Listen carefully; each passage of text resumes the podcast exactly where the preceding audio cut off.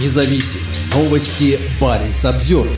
Положительные установки на рождение. Власти Коми придумывают способы улучшить демографическую ситуацию. В работу врачей женских консультаций будут внедрять речевые модули для того, чтобы эффективнее уговаривать женщин рожать. Отличившихся в этом медработников намерены премировать. В республике Коми обновили программу повышения рождаемости. Чиновники намерены уменьшить количество абортов без медицинских показаний, следует из документа, опубликованного на портале правовых актов. Как признают составители программы, главный инструмент улучшения демографической ситуации в регионе – так называемый материнский капитал – крупная сумма, которую выплачивают при рождении третьего или последующего ребенка. Существует также множество других выплат и преференций, которые, впрочем, существенного влияния на уровень рождаемости не оказывают. Однако, кроме финансовых рычагов, власти намерены применять идеологическое воздействие на женщин. Так, с 2023 года власти намерены внедрить в работу врачей женских консультаций некие речевые модули для создания положительных установок на рождение детей. Речь идет о женщинах, которые находятся в ситуации репродуктивного выбора, то есть думают об аборте. Еще одна мера – мотивационное анкетирование всех женщин, которые заявили о желании прервать беременность. Тех врачей, кто успешнее всего отговаривает женщин от аборта, власти собираются поощрять. Как именно, в документе не говорится. В целом, к 2025 году чиновники намерены снизить число абортов до 9 на одну тысячу женщин фертильного возраста. Сейчас их 11. Еще один элемент программы – проведение среди населения опросов о готовности рожать детей. Это, по логике чиновников, поможет выявить социально-экономические факторы, которые влияют на желание людей родить ребенка.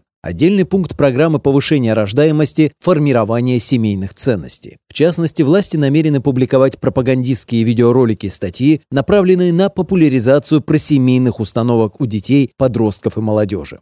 Борьба с абортами в Коме активизировалась после создания там Совета по сохранению и укреплению традиционных духовно-нравственных ценностей. На первом же заседании этого консультативного органа глава региона Владимир Уйба призвал ужесточить меру ответственности за принуждение к аборту и исключить прерывание беременности из перечня услуг обязательного медицинского страхования. В аналогичном ключе высказался в середине ноября патриарх Русской Православной Церкви Кирилл, предложивший запретить склонение женщин к совершению совершению аборта. Все это происходит на фоне усиливающейся дискриминации женщин в России.